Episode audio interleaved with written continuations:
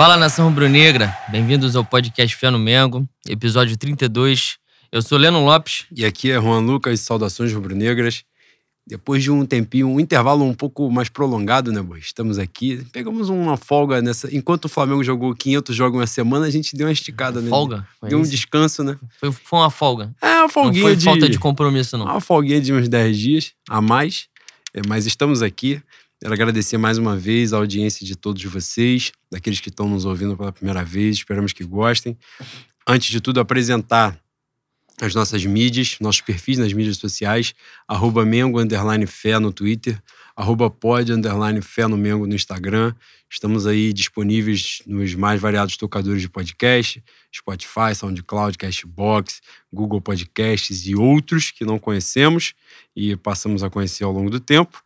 E vamos nós. Na nossa pauta de hoje, uma pauta, uma pauta longa, boi. Um pouco recheada. É, ele me criticou, né? De que ele fica reclamando. 10 horas da manhã ele começa a fazer postagem de que eu não mandei a porra da pauta pra ele, como se eu fosse criar uma pauta, como se eu fosse inventar um assunto. O assunto é basicamente o jogo do Flamengo. Sei lá, vai que você quer falar da- das diretrizes da humanidade, da grade da- de novela da Rede Globo, quer fazer um comentário mais Uma ácido. crítica à Adriana Biroli na, em fina estampa, né? Pois é, Também falar da- do rendimento da, de Jojo Todinho na Fazenda. Mas nesse contexto, nós falaremos sobre Campeonato Brasileiro, sobre Libertadores e sobre Copa do Brasil. Ah, agora a gente aparentemente não tá tendo jogo suficiente, aí a gente vai ter mais jogo agora para jogar, que no dia 28 de outubro teremos o jogo de ida contra o Atlético Paranaense pela Copa do Brasil, e a gente vai falar um pouquinho. E no final, obviamente, dar aquele gás, falar sobre o manifesto também, para quem não conhece, né? E vamos que vamos. Boi, a gente vai falar dos jogos que.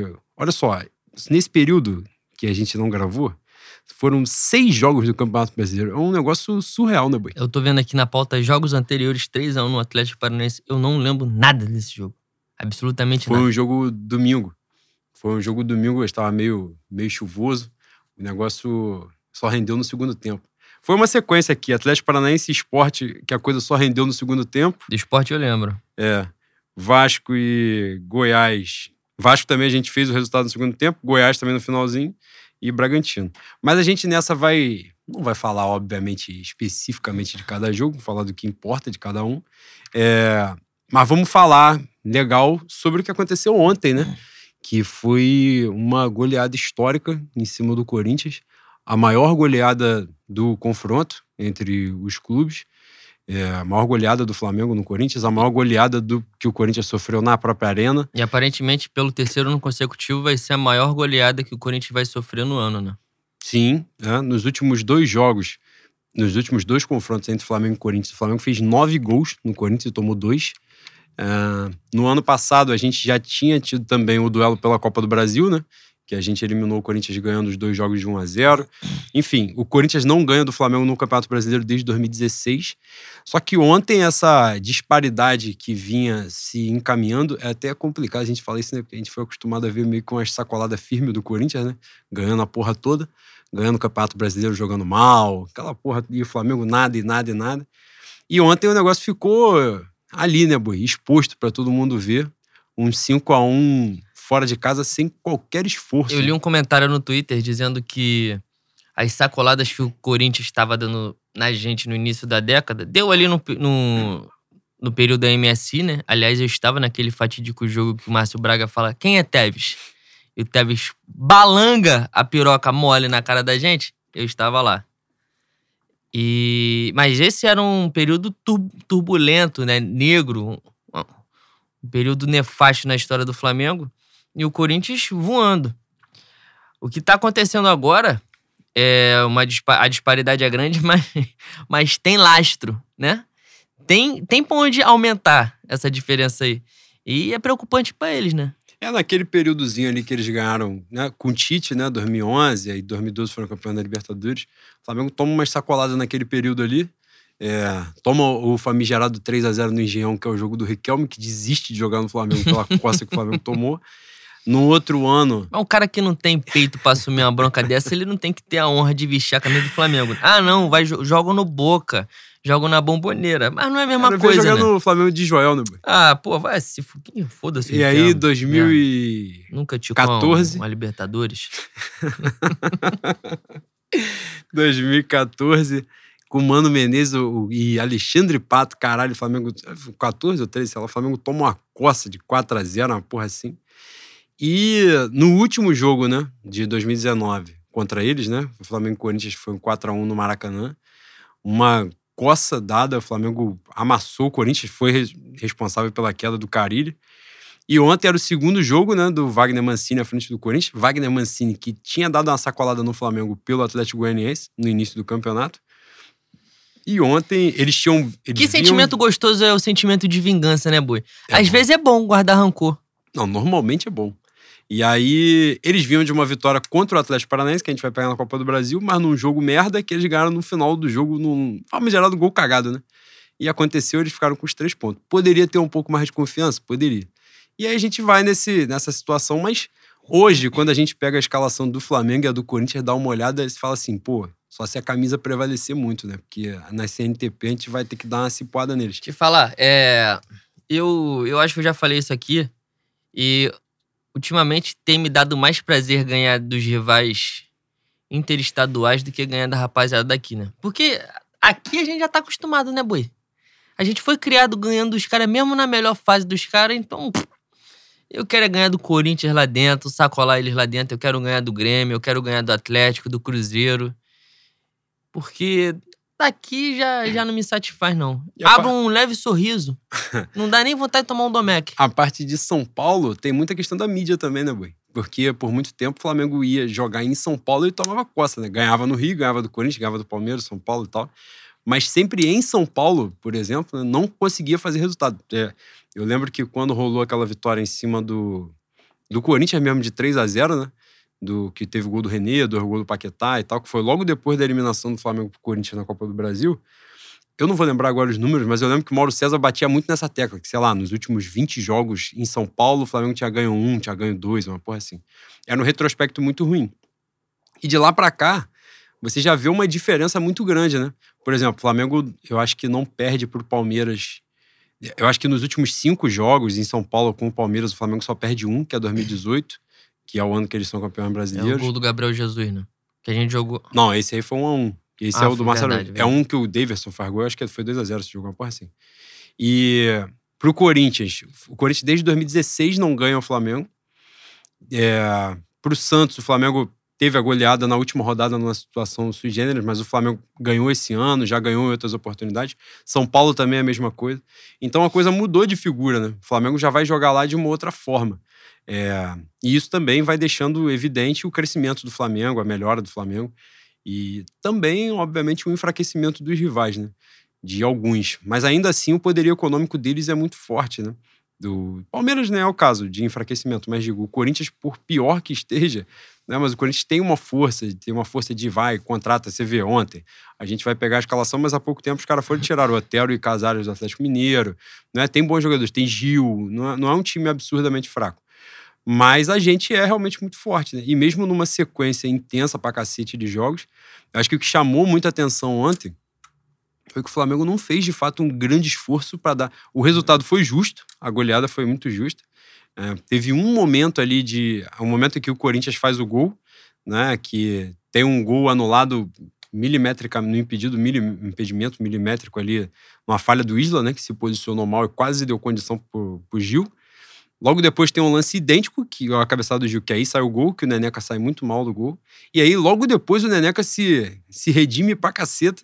E ele é- faz é- duas defesaças no mesmo lance. É importante a gente é, salientar a nossa frasi- fragilidade aérea, né? Eu tava falando aqui que eu não lembro do. Não lembrava do jogo do Atlético, eu lembrei que o gol dos caras foi do Renato Kaiser, né? Se não me engano, foi numa bola aérea também. No Atlético Goianiense. Não, Atlético Paranaense. Ah, sim, sim. É, Isso aí é preocupante. Eu- eu- tão preocupante quanto tomar um gol todo jogo, né? Parece que, que é, é ritual, é regra. Esse jogo, o jogo de ontem, embora a gente tenha vencido, foram cinco gols com seis chutes ao gol. né? Não o número total de chutes. Os chutes que foram ao gol foram seis. Desses seis, cinco entraram.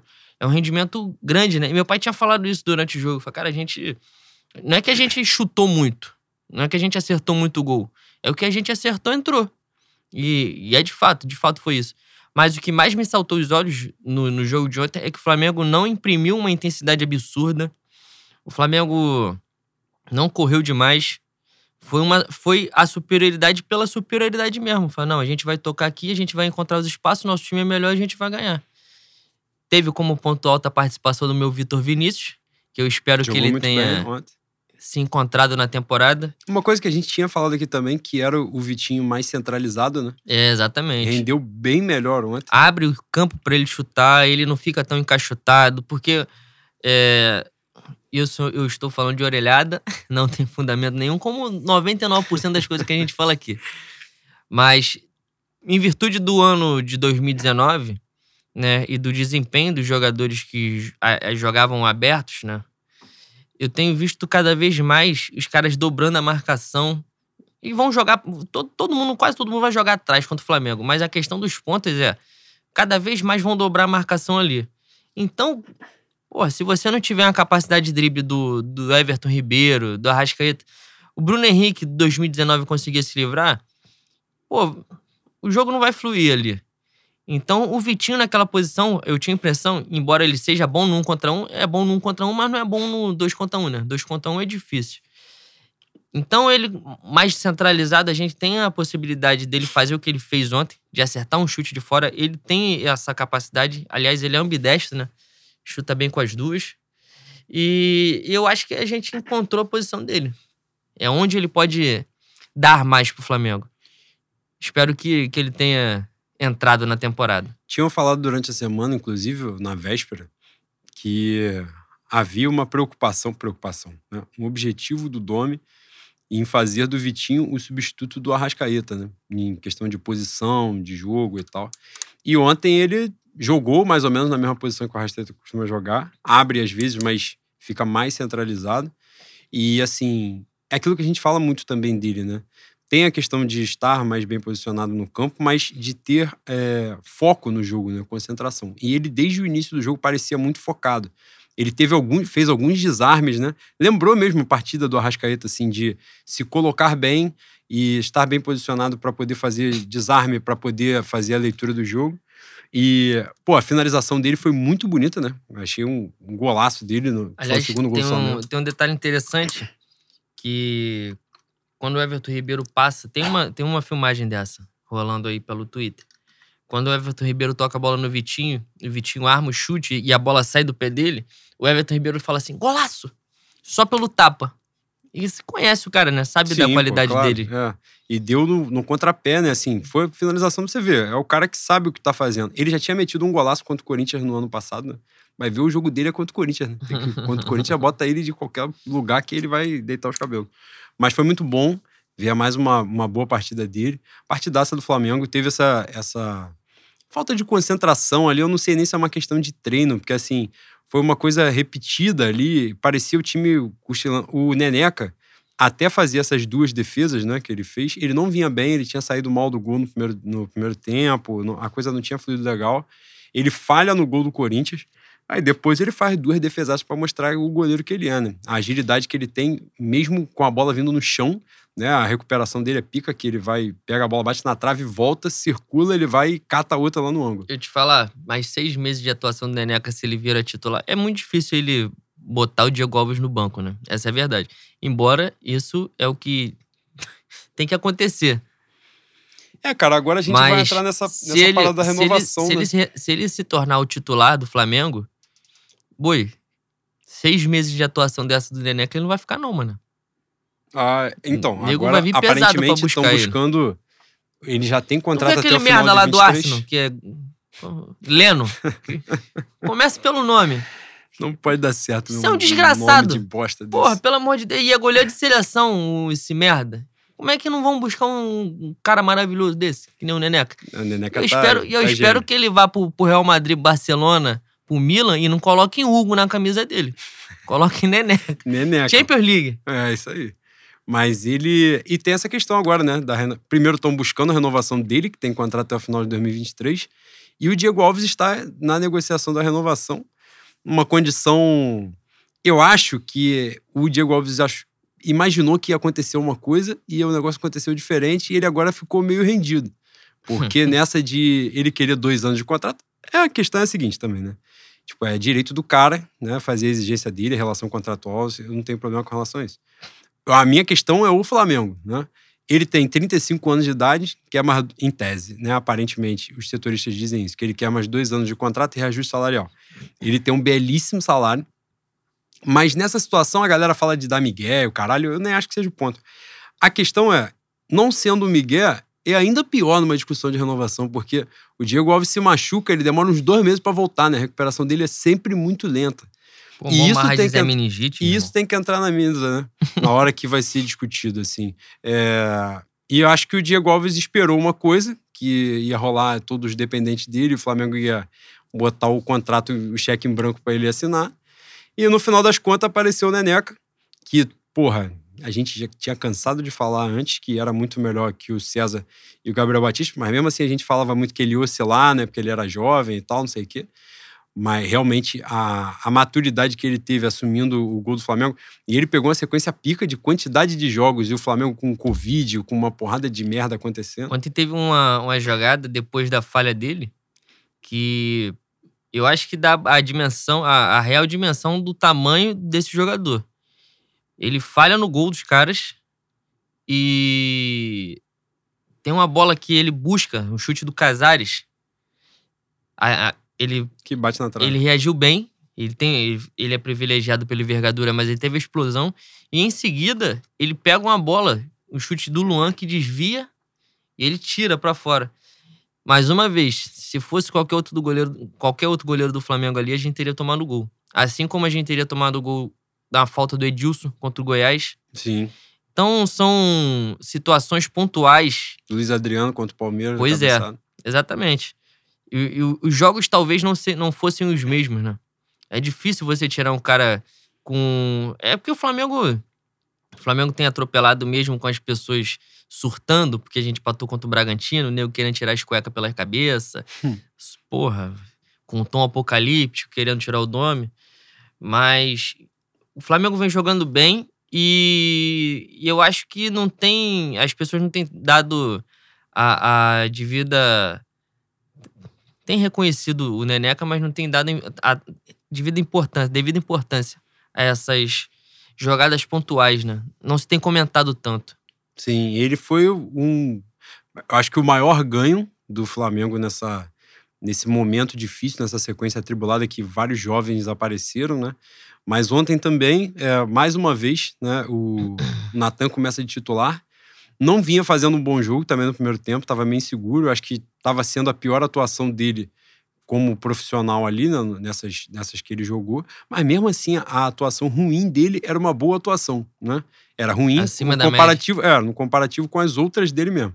Aí o Gustavo Henrique se machuca, entra o Noga, que já, já foi curioso, né? Porque a entrada do Noga já significou alguém pulando o Tuller, né? Porque Uhum. o Tuller naquele momento estava disponível. Mas, todo respeito ao Tuller, depois do que ele fez na, na quinta-feira, eu espero que ele, né, tique um tablado, um Maria Clara É. Machado, pegue uma ponta na malhação. Ele é bonito. Ele ficou com a calçadinha molhada Nossa quinta-feira. que foi senhora, meu irmão, né? teve uma, teve uma jogada, não foi nem lance de gol, foi nem esse lance de gol. Lançaram a bola nas costas dele, ele capou a bola, na hora dele se recuperar, ele tentou dar um peixinho, não alcançou, meteu a mão na bola. Falei, ah, pelo amor de Deus, mano, joga com menos um, bota um cone ali. Porra, É menos um fazendo merda. ah, que isso? E Para. aí ontem foi importante que entrou o Noga, que já tinha jogado em outras oportunidades. E curiosamente, o Noga é o jogador da seleção de base, não. O Natan não é. O Natan é, é o capitão e tal. O Noga que joga na seleção de base. E o Noga é muito bom jogador, os dois são muito bons, né? Ontem, inclusive, quando eu tava falando, o primeiro tempo do Natan foi um pouco inseguro, mas no segundo tempo ele compensou a porra toda. Inclusive, tem um lance que, como você falou, a parada do Everton Ribeiro, né? Que pegam lá ele falando golaço antes do chute. Tem uma jogada no segundo tempo que o Flamengo tá acuado pra sair jogando, né? E ele vai, dribla o primeiro e dá um passe que, em tese, era bastante difícil, né? E, desafoga o lance, sai jogando com o Felipe Luiz. E o Gerson imediatamente aplaude ele. Aparece na câmera, assim, o Gerson aplaudindo a jogada que o Natan tinha feito. E isso é muito maneiro, né? Você vê que, assim, a molecada... Primeiro que é nítido que há uma sintonia do time, né? O time, o time do Flamengo, a gente falava isso já no início, né? Quando o negócio estava complicado. A gente falava que o time era muito fechado, que não havia essa possibilidade de time jogar para derrubar treinador, que a gente não via essa, isso nesses caras, né? E, mas para além disso, dessa união, né, desse sentimento de companheirismo deles, a gente vê a qualidade mesmo técnica, né? Então a molecada que entrou, entrou muito bem, correspondeu muito bem.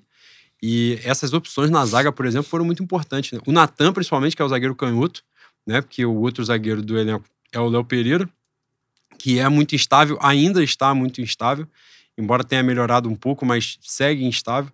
E é, é foda isso, né? Porque aí o Natan entra e entra como dono da posição, né? Hoje teve um comparativo do SofaScore, a gente acho que tinha até botado aqui, do, dos primeiros jogos do Natan e do Pablo Mari. Ah, eu, achei que tivesse posto aqui, não pus, não. O. Somando lá os quesitos, né? A nota do Natan era superior à do Pablo Mari, o rendimento dele. Então, assim, pô, um negócio muito interessante de a gente ver. A gente viu também Ramon. Ontem o Ramon entra. É... eu achei que o Dom ia botar o Felipe Luiz no meio, ia botar o Ramon atrás, por causa da questão física. Mas não, o Felipe Luiz continuou como lateral e o Ramon, que jogou mais à frente, e acho que o Flamengo, depois da entrada do Ramon, não sei se faz mais dois gols ou faz mais um, se é só o do Diego. Mas a molecada, o Guilherme Bala, que tinha entrado, tinha entrado bem também, se machucou e tal. Acho que o, o, saldo positivo dessa sequência de jogos, né? Essa sequência de jogos muito difícil, foram justamente essas opções que surgiram. Né? E são, por exemplo, hoje a gente tá aí com o Diego Alves, sei lá, dois meses fora, um mês fora, sei lá quanto tempo o Diego Alves tá.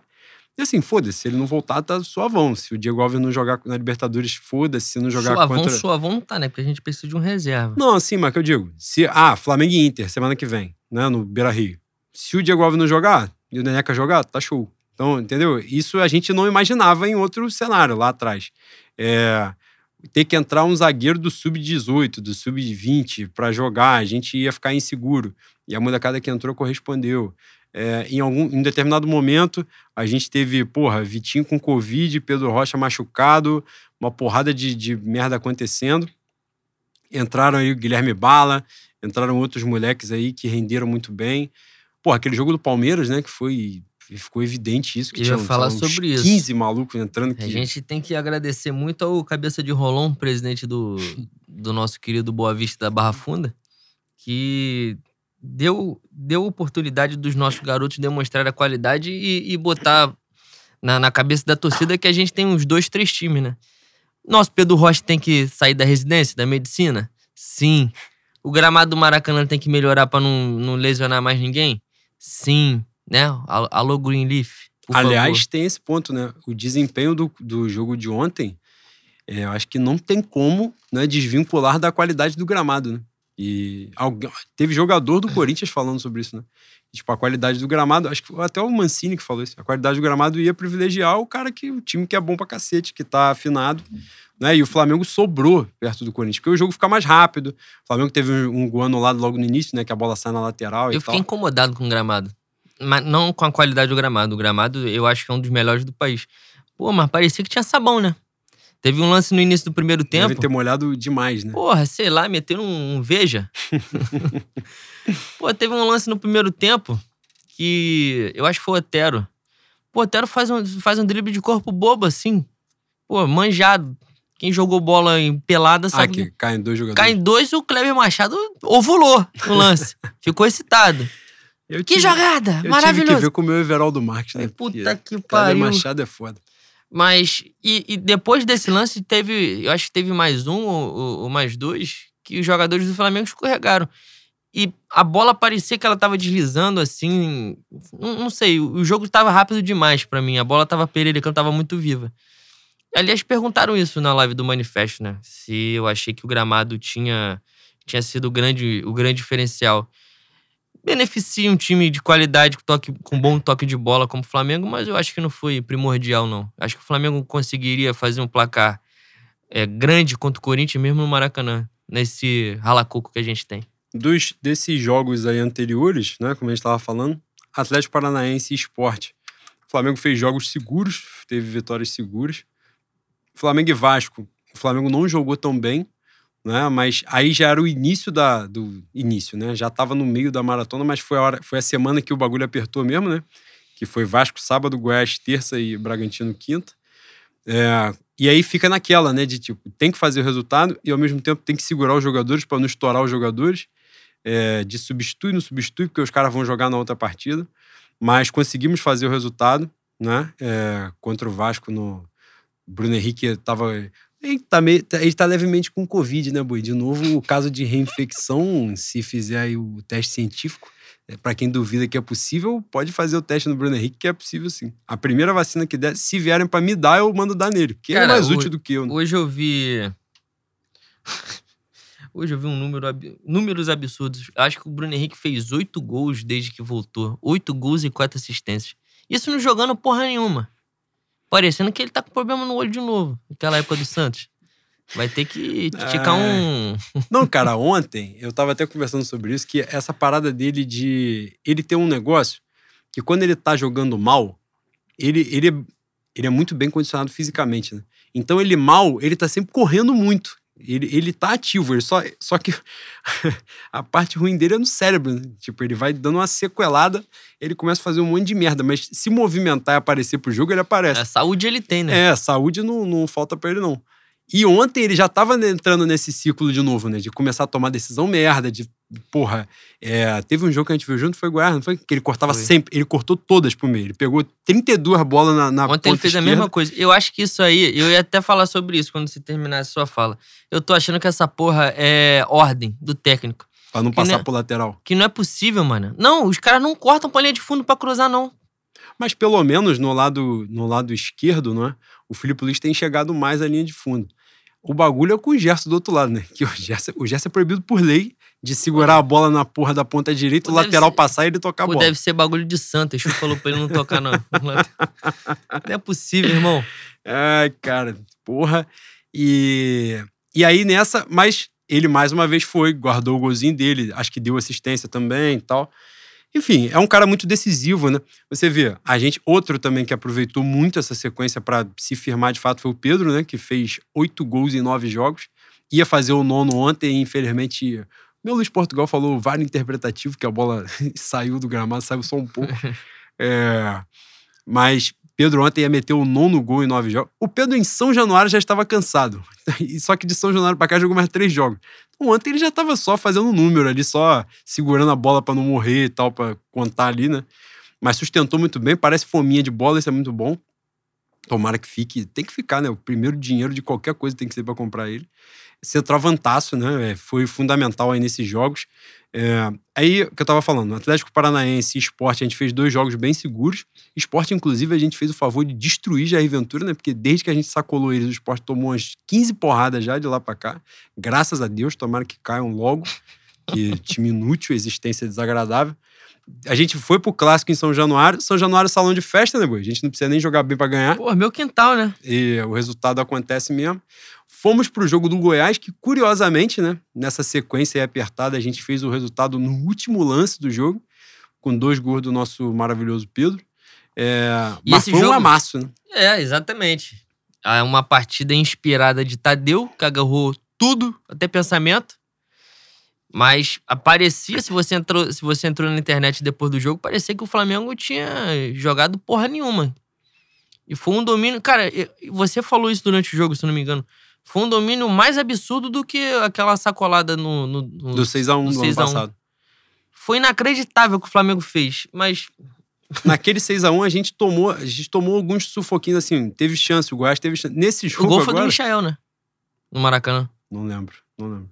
Pode ter sido. Porra, qualquer gol do Goiás ano passado, 80% de chance de ser do Michel. Ah, tem, mas tem um, um ponto interessante. Quem deu a condição pro Pedro? Ah, uma hora ele tinha que dar uma moral pra gente, né? Porra. Uma hora ele tinha que devolver. Puta que pariu. Mas esse jogo do Goiás aí foi uma imensa atuação coletiva do Flamengo. Foi uma partidaça do Flamengo. O resultado foi muito mentiroso de ser 2 a 1 um, né? Poderia ter sido muito mais. Eu até comentei sobre isso, acho, na live do Manifesto. O empate contra o Vasco, a vitória contra o Vasco poderia ser um empate para o jogo do Goiás ser uma goleada, né? Felizmente não aconteceu assim, porque a gente fez seis pontos, né? E não quatro. Mas foi uma bela atuação. E aí na quinta-feira, né, maluco? Já foi o sobreviver, né? Pegar o Red Bull Bragantino do meu Barbiola, né? Gênio da, da bola, do futebol. E o Flamengo só foi sobreviver, né? Cheio de desfalque, fudido já no limite físico da, da parada. E ainda conseguiu, mesmo assim, não perder o jogo. Os caras meteram um gol Teve o Tuller correndo de calça jeans molhada? Teve o Tuller correndo de calça jeans molhada. Com as pernas barradas com barbante? Teve. Mas o maluco Aquela meteu, porra ali é voodoo, Mas mano. o maluco meteu um golaço que puta que o pariu também, né? Ele veio conduzindo a bola, fazendo embaixadinha, matando na coxa, no Não, pé, não, chutou um de golaço. canhota, golaço. Foi um dos grandes gols do campeonato. É. E... Mas aí depois a gente foi, conseguiu fazer o resultado. Teve um pênalti não marcado pro Flamengo, né? Que no primeiro momento a gente tinha achado que não tinha sido. Da finalização do, do Lincoln lá, que ele dá um chute horroroso. Só que o cara, de fato, foi para abafar o chute com a porra do braço todo aberto, né? Então é pênalti, segundo a recomendação. A recomendação é uma merda. Pode ser, a gente vai discutir isso outra coisa. Mas em outros momentos tiveram pênaltis muito menos claros, por assim dizer, que foram dados e esse deveria ter sido. Esse lance acontece no último lance do primeiro tempo, então o jogo estava 0 a 0 ainda, né? Pode mudar a realidade do jogo, da partida. O Flamengo toma um gol com 12 segundos de segundo tempo, teve que correr atrás, se matar para poder fazer o resultado. Morto, né? Já não aguentava mais, ainda teve que correr atrás de fazer o resultado. Então, assim, muda, mas de qualquer forma foi uma, foi uma pontuação muito grande, né? São o quê? São oito vitórias em nove jogos, uma porra assim, né? Não, Foram- sete vitórias em nove Foram jogos. 16 pontos em 18. É, e o Flamengo foi, foi muito bem, né? Nessa sequência que era muito atribulada, a gente ficou muito preocupado quando a gente falou sobre isso, né? Justamente se o Flamengo ia conseguir pontuar, porque sobreviver, se a gente ia conseguir chegar, né, não deixar o Atlético Mineiro distanciar, porque o Atlético joga uma competição só, né? E o Flamengo tá aí focado na porra toda. E no final das contas, a gente tá aí neste momento, né? O Atlético Mineiro entra em campo daqui a pouco contra, contra, o, Bahia. contra o Bahia De fora. mano. Eles têm dois jogos a menos, né? Porque vão jogar agora. Mas o Flamengo está três pontos à frente. né? Então, assim, o saldo acabou sendo positivo depois de uma sequência tão pesada assim pra gente, né? E agora, né, Boi, pra gente finalizar a pauta de Campeonato Brasileiro, a gente tá em segundo lugar, com a mesma pontuação do Inter. A gente perde no, no saldo de gols, né? Mas a gente, com essa goleada de ontem, eh, se tornou o ataque mais positivo do Campeonato Brasileiro, igualou o número de gols do Atlético Mineiro que é de 30 gols. O Flamengo chegou firme, né? Agora, se você for olhar, se eu não tiver absurdamente enganado, o Flamengo abre 11 pontos do Palmeiras. Abriu ontem, 11 ou 12 pontos. 12. O campeonato, aí 12 pontos. O campeonato já começa a tomar um, embora a gente esteja ainda, né, apenas virando o primeiro turno, mas já começa a ganhar uma cara, né? Alguns times começam a distanciar. E a gente vai pegar a sequência mais difícil, né? Agora porque a gente vai pegar exatamente os três times da frente que sem ser o Flamengo, né, por óbvio Uhum. que a gente pega agora Inter fora, depois a gente pega São Paulo em casa, e aí a gente reabre, né? O, a gente abre o segundo turno pegando o Atlético Mineiro fora. Então, o encerramento. E a gente, se a gente for transportar isso para o final do campeonato, né? A gente pega Internacional e São Paulo, né? Na reta final. Então é torcer para esses times já estarem na merda no final do campeonato, ou a gente ia ter sido campeão, né, boy? Que é pra ninguém estar nervoso, pelo amor de Mas Deus. nove, nove pontos nessa sequência aqui já coloca um terror na, Aí na muda. sociedade brasileira, Aí né? No, no Muda país, a configuração do No campeonato. país do capitão. eu acho que o jogo do Inter, né? Eu acho que hoje, né? São Paulo, é, Cudê, Domes e São Paulo, o trabalho do Cudê fica muito evidenciado, embora o Inter não jogue um futebol, né, maravilhoso e tal, mas o, dentre os três, o Inter é o mais fraco, né, o mais frágil, eu acho, de elenco, de peças de elenco e tal. E o Inter tem conseguido fazer os seus resultados, né, de uma forma consistente, tem perdido poucos pontos no caminho. Tem aí Thiago Galhardo, que cria de Bangu, que tá numa fase Marcinho 2008, né? É, que a bola bate nele e entra, um negócio sensacional. Mas mérito do Cudê também, né? Que reinventou ele, botou ele como, como atacante e ele tem cumprido o seu papel. Vamos ver se é fase mesmo, o que, que é, se isso vai acabar ou não, se ele vai prosseguir dessa forma. Eu espero que ele volte Mas o pro cara- Bangu. Mas o cara tá sendo absurdamente decisivo. O Atlético Mineiro já começa a dar uma, uma rateadinha, né? É, como esperado. A gente já falou sobre isso, né, Boi? Campeonato brasileiro é maratona, né? Não é 100 metros raso, né? Então os caras Embora a querem- torcida do Vasco não tenha entendido, né? Que estavam comemorando o título na terceira mas rodada. estão de ressaca até agora, né? Comemorar Ah, o título. acontece. Quem... É porque esqueceram como é que bebe? Deve ter pego aquele chopp do Eurico, Que tava, É. tava escondido em São Januário. Porra, os caras fizeram onda de que iam vender o print na frente do Flamengo. O cara, o Flamengo já tá quase com o dobro de ponto do Vasco. Como é que pode uma porra dessa, né? É brincadeira. Mas de qualquer forma, aí ontem alguém teve a brilhante ideia de depender do Vasco. Ele fala: não, acho que o Vasco consegue tirar ponto. O Vasco Consegue. com 40 minutos já tinha tomado 2 a 0 já tinha acabado a porra do jogo. É, E é isso. A gente conseguiu sobreviver a essa sequência muito difícil do, do campeonato. E agora, sequência muito difícil pela questão dos intervalos, né? De um jogo em cima do outro. E agora a gente vai para uma sequência muito difícil pelos adversários que a gente vai pegar, né? Que são três adversários diretos da gente no campeonato, né? Atlético Mineiro, na ordem, né? Inter, São Paulo e Atlético Mineiro. E, e tem o ponto de que a gente perdeu para o Atlético Mineiro em casa, né? Na primeira rodada. Então é fundamental que a gente consiga recuperar esses três pontos dessa vez para cima deles. Você quer mais vingança, Bui? Bom, porque faz diferença no campeonato, né, Bui? Por exemplo, como você falou no, no- na live do Manifesto, o, o empate pro Bragantino é aquele que é sentido, né? Em casa, né? Por mais, claro, a gente compreenda a sequência e tal, mas é um, é um tipo de. São pontos que os adversários diretos provavelmente não perderão, né? Embora o São Paulo já tenha perdido, que empatou com o Bragantino também. Mas o São Paulo acho que não, não chega até o final balangando, não. Mas de qualquer forma, ah, eu tinha separado aqui um bagulho para falar sobre o trabalho do Domi. O Flamengo, neste momento, é, no Campeonato Brasileiro, o melhor ataque, é o ataque que mais cria chance de gol, é o primeiro colocado em passes no terço final do campo, né, no setor ofensivo, é o primeiro time em passes verticais, é o primeiro time em percentual de posse de bola, é o primeiro time em duelos ganhos Porra. e é o segundo time em posses ganhas no terço final, ou seja, né, o perde e recupera, né. E tem que respeitar morador, né, boi? O cara tá lá fazendo o trabalho dele e vem bagulho de. Posso falar aqui? Posso, Não, né? sinta-se Que à vontade. Foda, né? Casa é O sua. bagulho de rodízio é bom churrascaria, isso aí joga o debate no lixo, né? Não, quero o- que você dê o nome. Você não vai falar? Você vai É falar? foda, eu né, vou falar. Bui? É foda. Olha só, vocês, vocês têm que passar a entender quem é a entidade que é médio, entendeu? O Zico, o Zico criou tudo isso aí, mano. O Zico criou tudo isso aí, o céu, a terra, a humanidade, o sexo, o amor, o Gabigol em Lima. Essa é a entidade. Agora o médio é o Arthur. O Arthur de vez em quando, né, O boi? Arthur é o cavalo, né, boi? E O Arthur cavalo- é só o E cavalo. o cavalo vacila isso. às vezes, né? E o cavalo é humano. O cavalo tá aqui pra errar. E vocês têm que ter essa percepção. É, e o negócio fica meio complicado, porque assim, o que a gente fala, é, já falei aqui N vezes sobre Júnior, né, e tal. Primeiro, cara, assim, o que é muito importante, né? O bagulho de pensamento acrítico é uma merda, né? O bagulho de que não, não posso criticar tal coisa. Isso não existe, não tem cabimento. Eu critico meu pai minha mãe e eles me criticam porque tem que criticar, porra. Isso Até não porque existe. você dá Se você fizer. É, exatamente. Então, se você fizer a merda, a pessoa tem que te criticar. É importante que te critiquem, justamente pra você não achar que não é humano. Ah, mas o Zico deu uma Libertadores, deu não sei o que lá, quantos brasileiros, deu um Mundial, o Zico fez a porra toda. Mas, irmão, então se o Anderson Polga falar de futebol, a gente não vai poder criticar ele É. porque ele ganhou a Copa do Mundo. Geral vai Puta baixar a que pariu. É isso aí. E, Cara, esse discurso não, não rola, não cabe mais. 2020 já, novembro de 2020, geral barbado. E não é uma questão ali, nesse caso, só pra eu, finalizar isso, não é uma questão nem de má intenção, pra te ser muito sincero, nesse caso em específico. Em outros casos de outras pessoas, de outros ídolos, eu já citei aqui que eu via má intenção. Uhum. Vi, via não, vi, vejo. Né? Mas nesse caso dele, não. O ponto é o seguinte, cara, o Zico é gigantesco. A palavra do Zico não tem o mesmo peso da minha, da palavra do Boi, da palavra de vocês que estão ouvindo a gente. Então, quando ele vai pra um bagulho, primeiro, o argumento ensina. Rodízio é bom em churrascaria. Que teve gente que falou, teve repórter que falou essa porra, bagulho sério. Falaram sobre isso daí. Isso já é um- uma parada que joga o debate no lixo, né? Por si só. Já joga no lixo porque você não debateu ideia, você não fez porra nenhuma, você pegou um bagulho, tentou fazer uma piada, uma, uma jossa qualquer e foda-se. Isso já é ridículo por si só. Segundo, que é a negação da ciência, né? Que, porra, você vai jogar 15 jogos em 20 dias.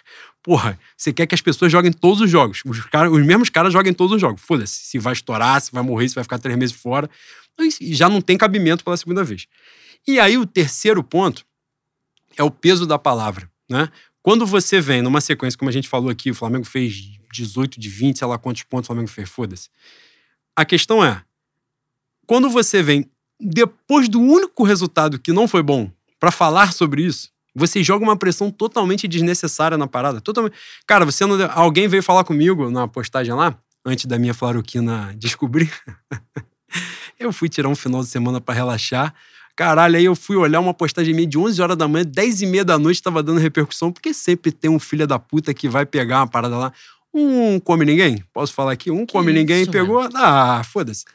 Vou falar aqui, no, no português claro, né? Cara, eu tô botando a minha cara aí, lendo bom a cara dele. Tem uma porrada de rapaziada aí. Você pode discordar, pode concordar, foda-se. Mas você sabe quem é a gente qual é o nosso nome, qual é o nosso sobrenome, onde é que a gente tá, onde é que a gente mora. Isso pode ser bom? Pode ser uma merda também, que a gente pode tomar um avanço aí a qualquer momento. Mas a gente tá aí, tá botando nossa cara. Vou citar nomes aqui, hein? Não ia fazer não, mas vou fazer. A galera começa, bate, né? Paparazzi, o caralho, e eu já cansei de falar. Bicho, por pior que seja, eu sei quem ele é, sei qual é o nome dele, qual é o sobrenome dele, aonde eu acho ele, o que acontece todas as críticas que são feitas a ele são feitas. E eu discordo da, da hora que ele acorda, da hora que ele vai dormir, eu discordo dele. Esse não é o ponto. Mas a parada é: seja o que for, o cara mete a cara dele e tá fazendo lá, qual é a dele? Tá fazendo o trabalho dele, o jogo dele, que você concorde ou não. Mas você sabe quem ele é. Outras pessoas, outras personalidades da Flá Twitter fazem perfil fake. A ideia do fake é a seguinte: você pode ter, por razões de trabalho, você não pode opinar por determinadas coisas, e eu acho isso totalmente compreensível de fato. Por exemplo, você trabalha numa empresa, você não pode falar, expor seus pensamentos políticos, suas coisas, seja lá o que for. Então, eu acho compreensível que você tenha um fake para seguir perfis, para poder opinar, poder se expressar. Tem uma galera que faz fake para ir atrás dos outros, para criar nome a partir de linchamento virtual pega, se comunica por print. Hoje eu estava falando isso com o meu maravilhoso Léo Leal, que falou lá que, ó, agora eu não sou marmita do, do casão, agora eu sou marmita do neto. Avisa para não sei quem, falou o nome, que eu não vou dar palanque pro otário. Avisa para não sei quem agora, porque eu não converso com ele, que ele só fala comigo por print. Então, avisa que agora eu mudei de lugar, sou marmita de outro. E é isso. É, tem uma rapaziada que se esconde na casa do caralho, que você não sabe de onde vem, de onde veio, quem mora, qual é o familiar, quem é pai, quem é mãe, qual é o nome do cara, como é que acha. E os caras gostam disso. Aí vem sempre nesse papo. Porra, bicho, novembro de 2020 não dá, não. Não dá. Maluco criado, já faz filho, entendeu? Já sabe como é que namora, já sabe como é que funciona a coisa. É o meu Zico. O Zico, eu trato o Zico como eu trato a minha mãe. Pô, irmão, isso aí é um problema seu, né? Isso é uma questão sua que você tem que resolver com psicólogo, psiquiatra. Importante você fazer análise para trabalhar isso. E aí os caras fazem esse procedimento.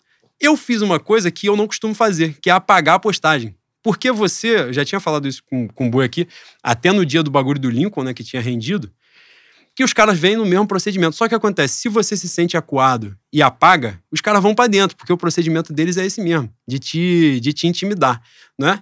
E, e aí, bicho, nesse dia, porra, eu tava querendo o final de semana esparecer, sabe qual é?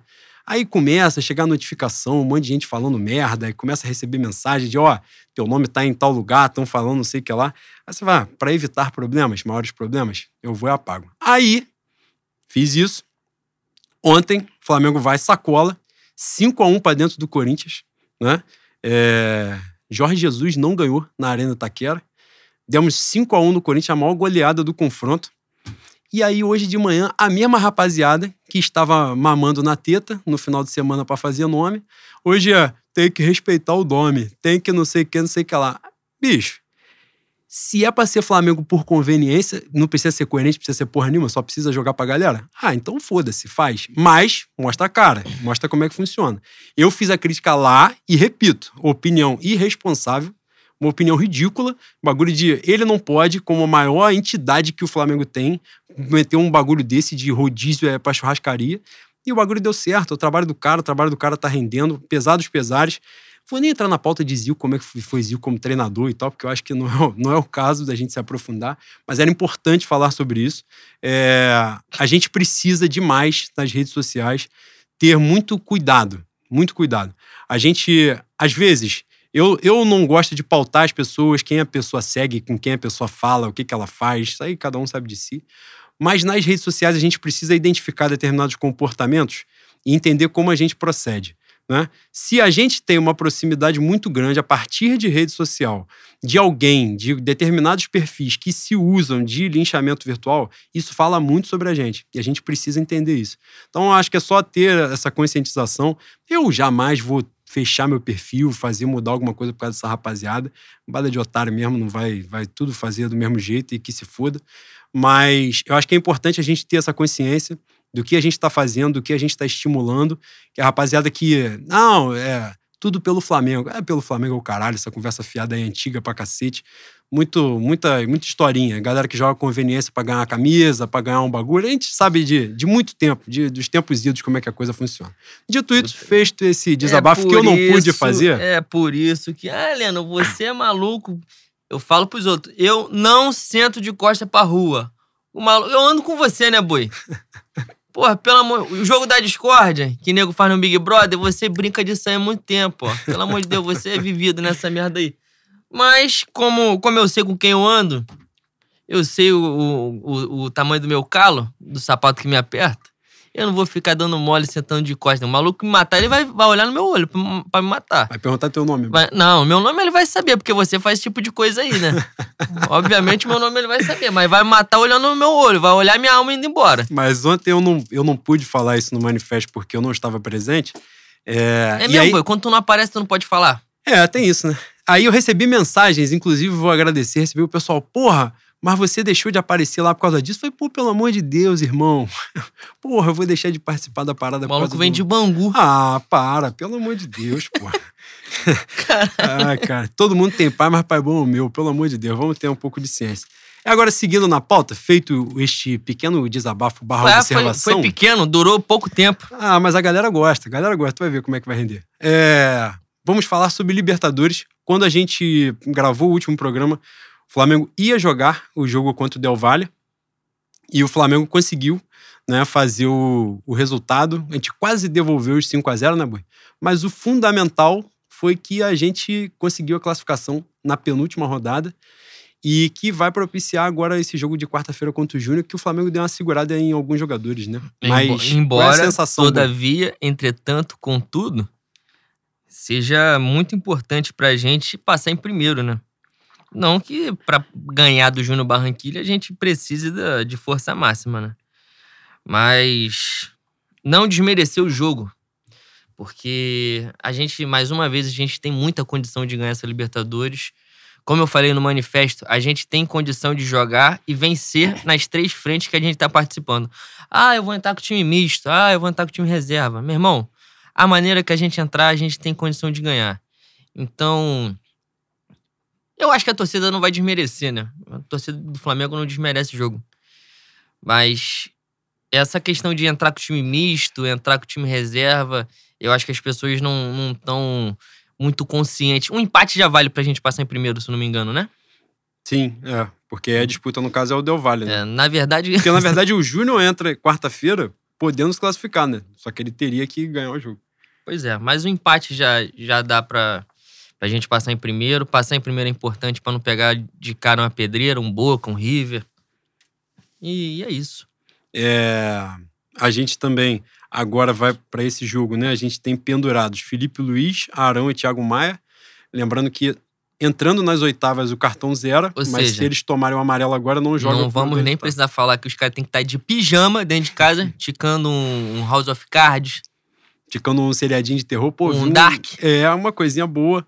Um bagulho complexo, que é pra instigar a imaginação e ele não focar nesse assim, vou jogar. É, fala, pô, acho que eu vou jogar. Fala, meu irmão, chega na segunda temporada e dá, fala, eu não estou entendendo porra nenhuma. vou ter que ver de novo. Exatamente, é isso, é aí isso. volta. E aí, porque o Flamengo já fez essa merda em 2018, né? O Paquetá, o Flamengo foi jogar contra o River no Monumental, o Paquetá estava pendurado, o Flamengo classificado junto com o River. O Paquetá fez o favor de tomar o amarelo por reclamação, sei lá, e não joga o jogo de ida ah, contra o Cruzeiro. Você falou um negócio de reclamação aí? É, aproveitar que a gente é um canhão de audiência. A gente é um canhão de audiência. Mas é um canhão antigo da Guerra do Paraguai, né? Que sai um, um a cada três horas. Negócio um pouco um pouco velho. Um pouco obsoleto. É, um, pouco obsoleto.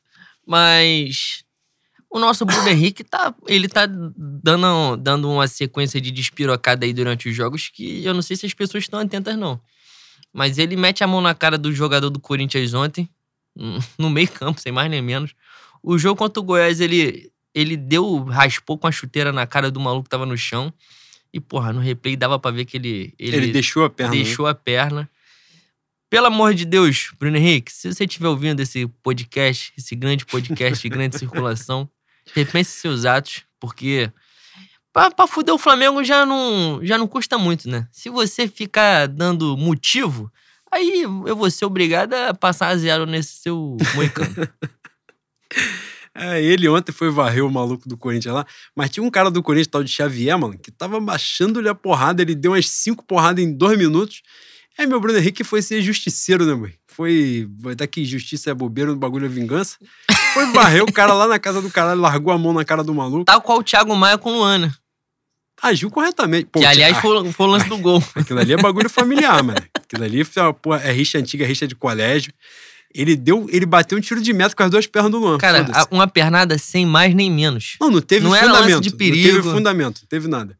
Foi só um negócio do coração dele, foi só a sessão de terapia. Ele faltou a Aliene Ele foi. no final de semana. Faltou minha psicóloga, ele foi pra desanuviar e varreu o Luan, caralho.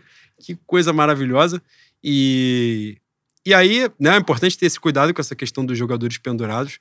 Mas a gente não vai se esticar muito na pauta da Libertadores, porque, primeiro, a gente está classificado. É um jogo que o Flamengo deve poupar alguns jogadores, porque, de fato, a prioridade nesta Estamos semana. classificados de- antes do, do último jogo, pô? Isso é muito bom, né? Caralho, que Agora, a gente estava em mundo estranho. 2018 também, caiu nas oitavas, né? É importante ficar de olho aberto, né? Pelo amor de Deus. Ai. É importante ter essa cautela. E o jogo de domingo é contra o Inter, né? Que é um confronto direto, então de fato é a prioridade da semana. É ver a rapaziada. Felipe Luiz, Arão. Arão acho que nem tanto, mas Felipe Luiz e Thiago Maia de fato já precisavam dar uma, uma segurada, né? Felipe Luiz é gênio, né, boi? Bagulho muito diferenciado mesmo. é- é, ver um cara nesse nível de atuação jogando pelo Flamengo é um negócio absurdo. Cara, hoje eu tava pensando sobre isso e eu não fiz grandes reflexões sobre, mas comum também, né? É muito até porque eu não, eu não caralho. tenho muito ponto de refletir, eu não tenho grande capacidade. O teto é baixo, boi. Ah, o arcabouço. não tem de onde, não tem muito de onde tirar, não. Mas, cara, o Felipe Luiz talvez seja o maior lateral que eu vi no futebol, mano. Brasileiro, obviamente. Ele, ele é de uma Em inteligência. solo nacional. Em solo nacional. No Pindorama. Ah, sim. Cara, é extraordinário. Eu falei isso na live e vou repetir. O Felipe Luiz não tem velocidade para ser lateral. Eu não sei se ele já teve em algum momento da carreira dele, porque eu não. Eu nunca acompanhei de perto a Europa, faço isso há pouco tempo. Você trabalhou com a sinceridade agora, porque você poderia ser mentiroso, dizer que viu por muito tempo, que ele agora perdeu a velocidade. Eu minto em outras vertentes, né? É. Nessa aí não tem condição, não, porque eu vou acabar falando mais merda do que eu É. já tenho o costume de falar. Mas ele é tão técnico, ele é tão inteligente, que ele consegue suprir a falta de velocidade. Meu irmão, passe a notar a quantidade de vezes que o Felipe Luiz intercepta um ataque dos caras, porque ele tá posicionado entre o passe. Na, na, na linha do passe ali, né? Sem falar quando ele cai pro meio, ele tem a capacidade do passe, ele tem a calma. Na hora, ele é bom cruzando. Ele nunca dá um balão no cruzamento. Ele nunca dá um balão, sempre é um, um misto teleguiado. Então, porra, é um cara que a, a gente tem que aproveitar enquanto tem saúde e já é um idoso. Já está, a- já está prestes a receber a sua aposentadoria? Sim. Mas é muito diferenciado e a gente tem que aproveitar e ser grato por esse cara vestir a camisa do Flamengo. É um gigante. O maluco é muito diferenciado mesmo. É... Thiago Maia vem também numa sequência muito forte. Thiago Maia também é outro pica que nem Covid pegou. Thiago Maia que fez força pra vir o Flamengo, né? É. Fez muita força. Que bom, né? Que bom. E tomara que não, não relaxe, né? Agora que veio e jogou bem, que possa ficar por muito tempo. Thiago Maia e Pedro é, que, que possam ficar mais tempo, né? Porque deram certo, já chegaram, encaixaram ali no time e tal, e a coisa rendeu muito bem. Mas já precisava ser poupado, né? O Gerson conseguiu dar uma segurada e o Thiago Maia nem isso, jogou aí diretão. Arão, que é esse touro físico aí que ele sustenta pra caralho, mas pela questão do cartão é importante dar essa poupada. Mas é isso, assim, é importante ir para o último jogo da fase de grupo já classificado, já tira um peso da- das costas, né, essa necessidade, que é uma obrigação do Flamengo hoje se classificar na, na fase de grupos, é o mínimo que o Flamengo pode fazer. Então já é uma obrigação cumprida, e agora vamos para os outros passos. E aí nessa que a gente jogou poucos jogos, né, botaram mais um campeonato para a gente jogar, que é a Copa do Brasil, que o meu Atlético Mineiro, no belíssimo trabalho que acontece por lá, não estou falando que é o São Paulo, porque ele já chegou com a porra, a merda já feita. Mas o Atlético Mineiro não joga mais merda nenhuma, né? Só joga o Campeonato Brasileiro. E o Flamengo tá jogando nas três frentes. E agora vai ser. O Flamengo joga jogo de ida e volta em uma semana, né, no intervalo de uma semana. 28 de outubro é o jogo em Curitiba. Dia 4 de novembro é o jogo no Maracanã. É, então, assim, rapidamente será definida, né? Na outra semana já tem as quartas, se não me engano, né? É 11 e 18. Acho que é isso, é. E então, data FIFA. Vai ser uma sequência firme aí, de, de, com possibilidade de desfalque e tal. Mas, por outro lado, também, a gente pega um Atlético Paranaense que vem muito mal, né? Vem, se eu não tiver absolutamente enganado, o Atlético Paranaense é o primeiro time da zona de rebaixamento é, do Campeonato Brasileiro. Vou buscar para você, que eu sou jornalista. Você é jornalista não diplomado, né? Que, que é, é, a melhor vertente. É a única vertente aceitável do jornalismo, é sem diploma. E o Atlético Paranaense vem mal. Agora, botaram o maior, um dos maiores top 3 de conversa fiada do futebol brasileiro. Voltou o Atlético Paranaense, que é o Paulo Autori, que estava no Botafogo e disse que era o último time que ele tinha treinado, demorou 14 dias para ir. É o privilégio branco, Boi? Porra, Boi, o cara fala um português correto, tem um compromisso com a língua de Camões, branco tem uma voz com aquele. aquela. Aquela passagem de, de derby, né? Um Calton, é um mesmo? bagulho assim, um Malboro. Malboro que ele tem um dinheiro para gastar. então dá aquela iludida, né? Dá aquela enganada. E a rapaziada. Aí o cara tá no Botafogo, torcedor do Botafogo. A gente fala que ele é conversa fiada, torcedor. Não, não pode. Ele é gênio, ele é pica, ele é tal, Mas, não sei o que. Porra, pra defender o, o, a meia dúzia de gato pingado. Porra. Os alvinegros. Esse cara, eles têm pelo menos um, um vínculo afetivo, né? É, sim. É o técnico de, do, do campeonato. Mas 95. fraquíssimo, um personagem superado. Aí agora veio nessa, nessa onda do manager, né? Que eles criaram isso aí ah, há vamos, algum vamos tempo. falar pra mudar o mindset. É. Eu vim com os papos de coach, um, caralho aí. Palavras que não tem no português, né? É, exatamente. Os caras precisam é falar inglês. É, precisam falar inglês. E aí, pra, no geral das, das coisas, é pra roubar o clube, né? Continuar metendo a mão em algum lugar, ganhando um salário de ser dígito e. Mas tem alguém que pague, né, Bui? É, Eu acho até injusto dizer que quer roubar o clube, porque o cara não botou arma na cabeça de ninguém para receber desde, o salário. Desde que ele não apareça em Vargem Grande, meu irmão, quero que se foda. Exatamente. Diferentemente do meu pai, que. Cara, meu pai tá vivendo uma fase que ele tá com uma mar de São Francisco de Assis, né? Ele tá demais, Bui. Ai, caralho. Não, Leninho, a gente tem que perdoar os nossos co-irmãos, os nossos algozes. Nós temos que amar o mundo. Aí pega a formiga. Olha a formiguinha, como ela é bonita. Papai, que porra é essa, maluco? Você está drogado? O que que está acontecendo? Aí, não, você é muito rancoroso, Leninho. Papai, eu tenho tanto rancor que é capaz de eu abrir um, um, um camelô em Bangu e vender pote de rancor. Quero que eles se fodam, meu irmão. Eu fui criado com urubu otário, Celso Barra tem dinheiro pra caralho. Eu fui criado com a porra do Vasco Barra lá entrando, que era Flá Barra, virou Vasco Barra. Os caras dando banho de sal grosso no Ai, lugar. pelo amor de Deus. Sou criado com um engenhão caindo no colo do Botafogo, Botafoguense vindo falando: Não, você é sem estádio, sem teto, sem casa. Eu quero que se fodam. O Flume Fogo da Gama, pra mim entra um dentro do outro e foda-se. Cria um Megazord e. Vem jogar em Bangu, moça bonita, pra gente tomar um Domec depois. Gosto é muito isso. disso. E a gente tem essa de ir pra Copa do Brasil. Rolou esse debate, né, de de repente o Flamengo não ter condições de segurar as três pontos. O time do Jorge Jesus, inclusive, né, importante ponderar, no trabalho do Jorge Jesus, logo no início do trabalho, a gente teve a eliminação para o mesmo Atlético Paranaense, o mesmo clube, no caso, né, porque o time estava em outro momento totalmente diferente, era um time melhor, né, time do meu Thiago Nunes é, que é gênio, foi pro Corinthians, cara, meu Deus do céu. Tipo, o brasileiro é uma mentira mesmo. e aí, nessa agora a gente pega numa outra condição. É uma condição até muito diferente da que a gente pegou na Supercopa no início do ano, né? Que a gente ganha deles no jogo único lá em Brasília. E acho que a gente tem condição de fazer o resultado, mesmo poupando o jogador, mesmo rodando e tal. Porque, de fato, a gente pega o Atlético Paranaense muito mal, vendo uma péssima fase. O Atlético Paranaense perde pro Corinthians né, na, na penúltima rodada agora, né? Que essa é a última. Perdeu no último lance pro Corinthians num jogo horrível, uma atuação horrorosa. Com o Paulo Autuori não vai ter uma melhora tão significativa assim, que a gente sabe aonde a coisa dá, que o teto é baixo mesmo. Eu acho que dá pro Flamengo segurar. Eu. Eu não sei, a Copa do Brasil, meu jornalismo é uma merda mesmo, eu poderia ter pesquisado isso, mas eu não pesquisei. É, já tem chaveamento pronto ou é outro sorteio na outra fase? Eu acho que é sorteio direto. Ah, então, neste momento, o adversário é totalmente acessível de o Flamengo conseguir a classificação. É, e tem que respeitar morador, já falei aqui. Se o meu treinador está poupando a porra do jogador que ele dá, e os caras lá tem uma merda, um bagulho de fisiologia que tem 532 pessoas que estão lá com os dados todos do jogador. Eles estão falando que o cara vai estourar e tem que poupar o jogador? Porra, deixa poupar, joga outro. A molecada que entrou, entrou bem, rendeu bem, é, tá fazendo o seu papel. Importante, a gente teve a recuperação do Lincoln ontem no, no Lincoln, do Vitinho no Astral né? O Vitinho fez uma ótima partida, é bom que, que jogue. É... Porra, meu Michael, que eu critico. Você vê, hoje é a primeira vez que eu vou criticar o Michael Boi, já no final do programa. O Michael foi entrar contra o Goiás, cara. Eu, eu fui pra live do Manifesto defender o Michael. Eu não esperava isso. Eu entrei na live e falei assim: olha só, ele daquilo que ele podia fazer, ele nem foi tomar. Assim, as pessoas estavam me ofendendo nos comentários porque elas acharam que eu ia chegar humilhando o cara. assim, bicho, tem que entender o que o Michel pode fazer, o que ele pode oferecer. Eu não vou cobrar dele o que o Bruno Henrique faz, né? Porque a culpa não é dele. É pedir pro sapo latir, né? O sapo não vai conseguir, ele não é capaz. Mas assim, que ele possa recuperar a confiança, porque certamente nos jogos da Copa do Brasil ele vai jogar, porque ele vai ter que jogar, né? É a opção do elenco. Eu não sei se meu Pedro Rocha, como você falou, também vai abandonar a residência de, de praticar uma ortopedia que ele tá pegando. Pô, eu não aguento na mais. Né? especialização. Né? Se ele já vai estar tá útil aí para para entrar em campo, né?